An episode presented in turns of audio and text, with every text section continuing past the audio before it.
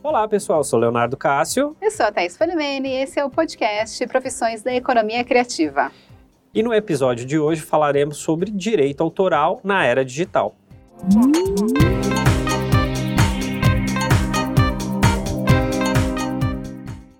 questões relacionadas ao direito autoral causam constantes dores de cabeça aos produtores e criadores de conteúdo.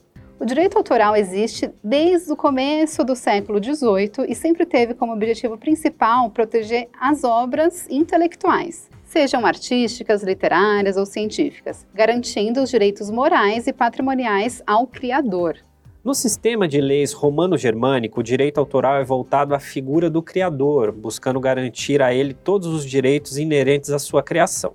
No sistema anglo-americano, baseado na common law, quem manda é o copyright, sendo que o foco dos esforços fica na proteção do produto, da obra, nas questões patrimoniais, ou seja, nas questões econômicas, deixando a questão moral em segundo plano. Como muitas leis existentes em todos os países, aquelas relativas ao direito autoral acabam produzindo distorções e problemas dos mais variados. As diferentes matrizes na formação das leis, romano-germânica ou anglo-americana, a concentração de poder nas mãos de intermediários, a alta burocracia e a falta de visão por parte do poder legislativo atuam, em larga medida, a revelia da ideia original de proteção justa aos criadores.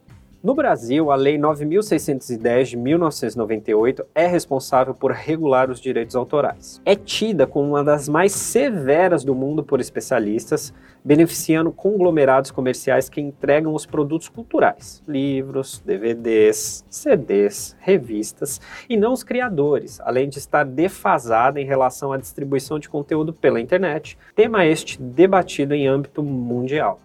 Um dos desesperos da área cultural é a proteção exacerbada amparada em leis anacrônicas dos usos das obras. A internet revolucionou a forma de produzir música, livros, revistas e filmes ao explorar a ideia da produção colaborativa, que é chamada peer-to-peer -peer, ou par a par. Ela também descentralizou a criação da figura de uma única pessoa, utilizando material original e material existente, mixando, sampleando diversos conteúdos. Acontece que a maioria do material existente na rede é protegido por direitos autorais e a livre disseminação e uso são impedidos na base do tribunal. Com exceção de material de domínio público, que no Brasil enquadra qualquer obra cujo dono tenha falecido há mais de 70 anos, toda produção artística, literária e científica é protegida pelo criador, seus herdeiros ou pelos intermediários, indústria fonográfica, editorial e cinematográfica. A proteção é legítima, amparada na lei, mas, em uma série de casos, pune um artista ou pensador e gera ônus à cadeia cultural. Nesse tema dos direitos autorais, existe uma figura chamada intermediário. Quem são os intermediários? As empresas ou conglomerados comerciais responsáveis pela produção executiva, fruição e comercialização de produtos culturais. Com a explosão da indústria cultural, as questões econômicas tornaram-se prioritárias para o direcionamento da produção cultural. Devido ao poderio econômico, os intermediários apropriam-se do direito de proteção e limitam ao máximo os usos das obras. Para os intermediários, a internet criou um cenário dúbio. Ao mesmo tempo em que ajudou a impactar um número maior de pessoas, também ajudou a perder o controle rígido sobre a disseminação das obras, porque parece impossível impedir a distribuição e fruição de conteúdo via rede. Neste cenário caótico de embate entre produtores, intermediários e o público, uma solução, ainda que paliativa, acabou surgindo para minimizar os atritos. Que é o quê? O Creative Commons, o CC. A gente já falou sobre Creative Commons no nosso canal do YouTube. Você pode assistir ao vídeo youtube.com/culticultura e lá teve vários comentários com dúvidas sobre o Creative Commons. Então a gente vai tentar explicar aqui algumas coisas. Primeiro, o que é o Creative Commons? É uma organização não governamental, sem fins lucrativos, fundada na Califórnia, lá nos Estados Unidos, com o objetivo fundamental de colocar à disposição o maior número de obras criativas por meio da concessão de licenças de autorização dadas pelos próprios criadores. Essas licenças permitem a cópia e o compartilhamento das criações com menos controle do que o habitual, ou seja, substituindo o todos os direitos reservados pelo alguns direitos reservados. O grande mentor deste projeto é o professor universitário Lawrence Lesk, especialista em direito aplicado ao campo da tecnologia árduo defensor da internet livre, Lessig estudou as questões relacionadas aos direitos autorais nos Estados Unidos e, percebendo a dificuldade dos produtores em conseguir material, criar e disponibilizar o resultado final das suas criações, partiu para um projeto original em parceria com o Centro de Domínio Público Norte-Americano. Assim surgiu o CC, o Creative Commons, cujas primeiras licenças foram lançadas em 2002. Olha só, atingiu a maioridade este ano. Nossa, mesmo.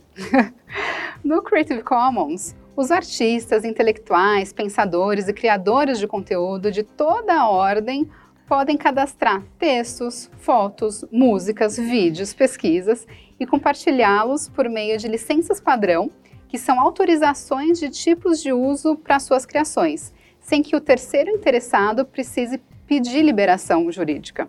É uma revolução. A ideia central é fomentar a livre produção cultural, compartilhamento de ideias originais, deixando na mão dos criadores e não de empresas intermediárias a decisão do que deve ou não ser protegido e a forma de proteção que lhes interessa.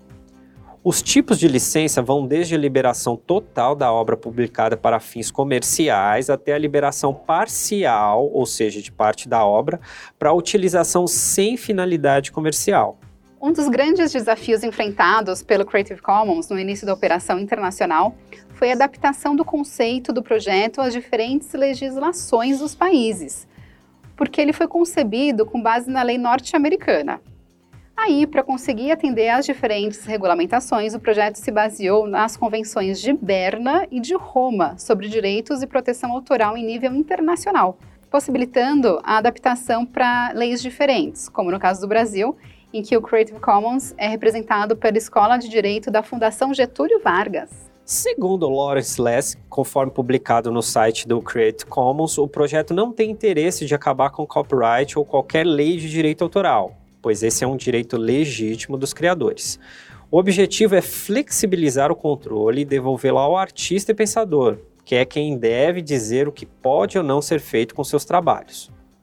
O Creative Commons é uma alternativa aos modelos tradicionais de direito autoral, que se enquadra de forma mais assertiva nesse cenário de interconexão global. Os consumidores de arte e cultura perceberam o um modelo exploratório de algumas cadeias da indústria cultural e se voltaram contra. Um exemplo notável da derrocada desse modelo de controle rigoroso veio da indústria fonográfica, que precisou, ou ainda precisa, né, se reinventar graças a projetos como Napster lá nos primórdios da internet e compartilhava livremente arquivos de MP3 sem prévia autorização de gravadoras. E aí o projeto morreu devido à ação dos advogados das empresas intermediárias.